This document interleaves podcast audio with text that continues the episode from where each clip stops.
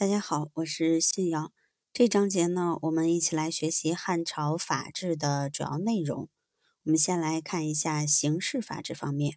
首先看一下定罪量刑的原则。汉朝定罪量刑原则进一步的发展，不仅继承秦律原有的区分故意与过失、诬告反作、足刑连坐、再犯加重。自首得减免刑罚等原则，还根据新的法治指导思想，确立了新的刑法原则，主要表现为：一、勤劳息幼原则。先秦儒家继承西周明德慎刑思想，主张适用刑罚要勤劳息幼，以体现仁恕之道。汉朝法律制度大体继承秦制，但在秦罚的减免等方面，受先秦儒家。宽刑主义思想影响，对老幼有疾、妇女采取息刑之原则，具体表现在：一、除特殊犯罪和诬告及杀伤罪外，一般可以免刑；二、具体刑罚上给予宽宥；三、监禁期间免带刑具的优待；四、女徒故山，为女徒犯规定专门的赎罪办法。第二种是上请制度，上请是指贵族官僚犯罪后，一般司法官员无权审理，必须奏请皇帝裁断，皇帝根据犯罪者的具体情况决定减免刑罚的制度。汉高祖规定，郎中有罪，奈以上请之，就皇帝来决定处罚方式，而不是直接按照法律来处置。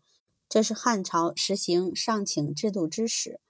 之后，各代皇帝逐渐降低上请官员的级别，扩大享有该特权官员的范围，该制度适用的犯罪面也日益扩大。第三个为亲亲得相守逆原则。亲亲得相守逆是指亲属之间可以相互守谋隐匿犯罪行为，不予告发和作证。汉初。沿袭秦律，主张亲属之间必须互相揭发罪行，否则连坐处罚。但汉朝标榜孝治天下，儒家一贯提倡亲属间应相互隐瞒罪行这一道德原则。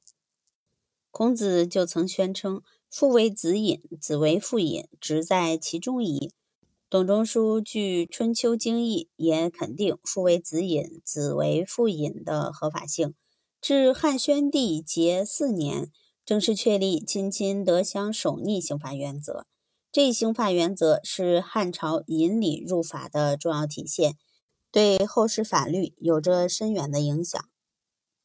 汉朝刑法内容广泛，其罪名除沿袭秦朝法律外，还增设很多新的罪名。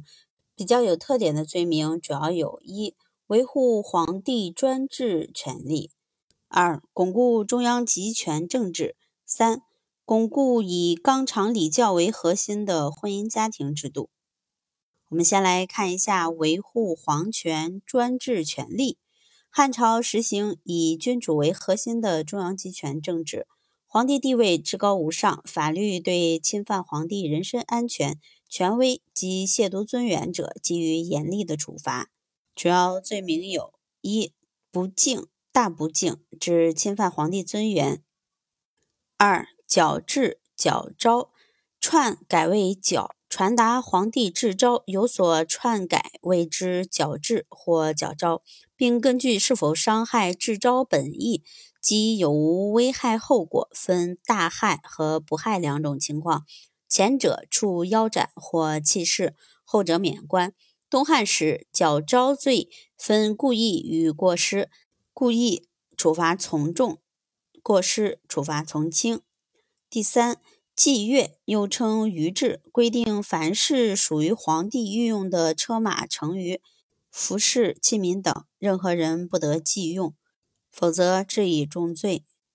第四个，诽谤非所宜言，复诽，指思想言论上对皇帝不敬或对统治怀有不满情绪者，以犯罪论处。五犯弊，指冲犯皇帝仪仗、车骑，影响通行。汉朝统治者为巩固中央集权政治，一方面积极防范、严厉镇压人民的反抗行为，另一方面，削弱打击诸侯割据势力、巩固中央集权政治的主要罪名有：一、首逆，指首谋隐匿犯罪，犯此罪者，则处以弃市之刑；二、通行饮食，指为对抗朝廷者充当向导，提供食物及传递情报；三、见之故纵，指官吏见之犯罪，必予追究，否则将获同罪。四左官，汉朝上右擅自仕于诸侯，谓之左官。汉景帝时，为打击地方势力，制定左官律，规定地方官吏由天子任命，不经中央委派而出任诸侯国的官职，即为左官。命官者及受命者双方都要受严厉处罚。五昼金不如法，昼金指王侯献于天子的。醇酒和赤金，若是色量不合标准，则构成此罪，失去领地和爵位。六、阿党附议，由中央委派的诸侯国丞相对诸侯的罪名不予揭露，构成恶党罪；中央朝臣与诸侯勾结，构成附议罪。东汉光武帝时，将此合称为阿附藩王罪。此外，为维护统治秩序、打击侵犯政权的犯罪行为，还设审书法，即督促各级官吏加强镇压各地暴动和造反的法令。接着，我们来看一下第三类：巩固以纲常礼教为核心的婚姻家庭制度。汉律严格维护父权，不孝是汉朝最严重的犯罪之一。即使揭发父亲谋反，仍以不孝罪处死。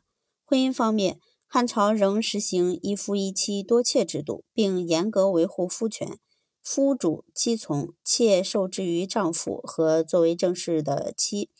汉律规定，丈夫与人通奸，最多处以耐为鬼心刑罚；而妻子若与人通奸，私自改嫁，或丈夫死后未葬改嫁，皆处以死刑。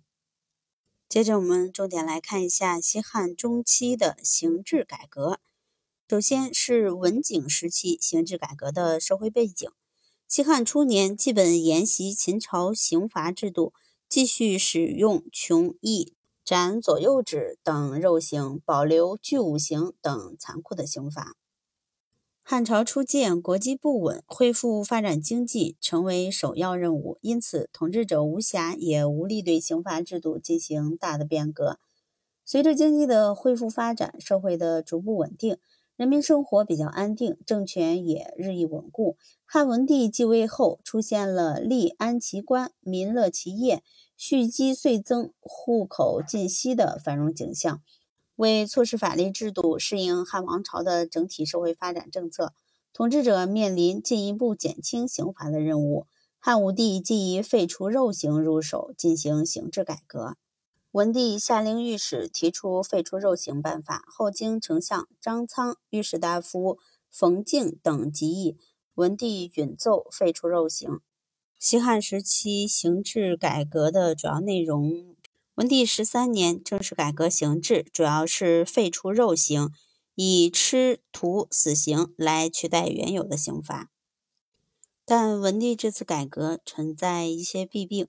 一是将原来的斩右指上升为死刑，由轻改重；二是斩左指和异刑分别改为吃五百和吃三百，吃数过多难保活命，往往是吃未必人已死。班固评论说：“外有轻刑之名，内实杀人，需要进一步改进。”汉景帝执政之后，进一步完善文帝改制的内容，一方面两次减少吃的数量。第一次是景帝元年，下诏将取代斩左指的吃五百减为三百，取代异刑的吃三百改为吃二百。第二次是景帝中元六年，再次下诏将吃三百减为吃二百，吃二百减为吃一百。